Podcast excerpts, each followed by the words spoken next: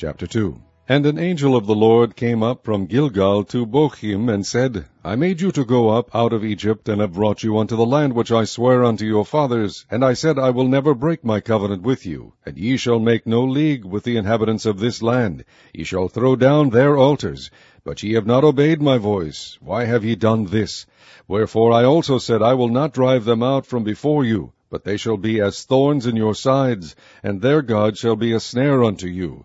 And it came to pass, when the angel of the Lord spake these words unto all the children of Israel, that the people lifted up their voice and wept.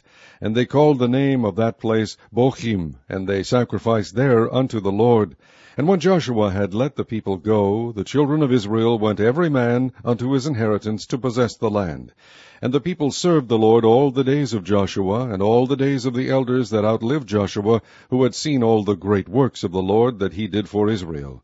And Joshua, the son of Nun, the servant of the Lord, died, being an hundred and ten years old. And they buried him in the border of his inheritance in Timnath Heres, in the mount of Ephraim, on the north side of the hill Gaash. And also all that generation were gathered unto their fathers, and there arose another generation after them, which knew not the Lord, nor yet the works which he had done for Israel. And the children of Israel did evil in the sight of the Lord, and served Baalim. And they forsook the Lord God of their fathers, which brought them out of the land of Egypt, and followed other gods, of the gods of the people that were around about them, and bowed themselves unto them, and provoked the Lord to anger. And they forsook the Lord, and served Baal and Ashtaroth.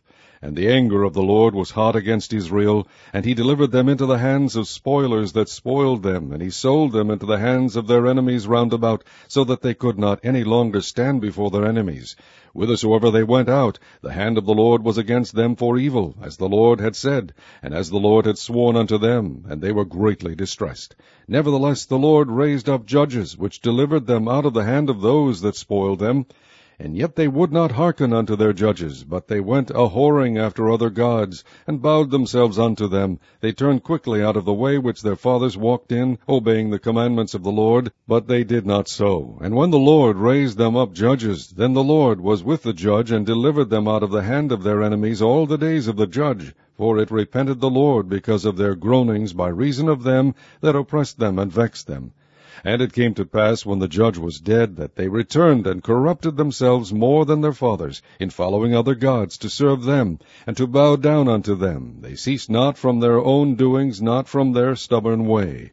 And the anger of the Lord was hot against Israel, and he said, Because that this people hath transgressed my covenant which I commanded their fathers, and have not hearkened unto my voice, I also will not henceforth drive out from before them of the nations which Joshua left when he died that through them I may prove Israel, whether they will keep the way of the Lord to walk therein, as their fathers did keep it, or not. Therefore the Lord left those nations without driving them out hastily, neither delivered he them into the hand of Joshua.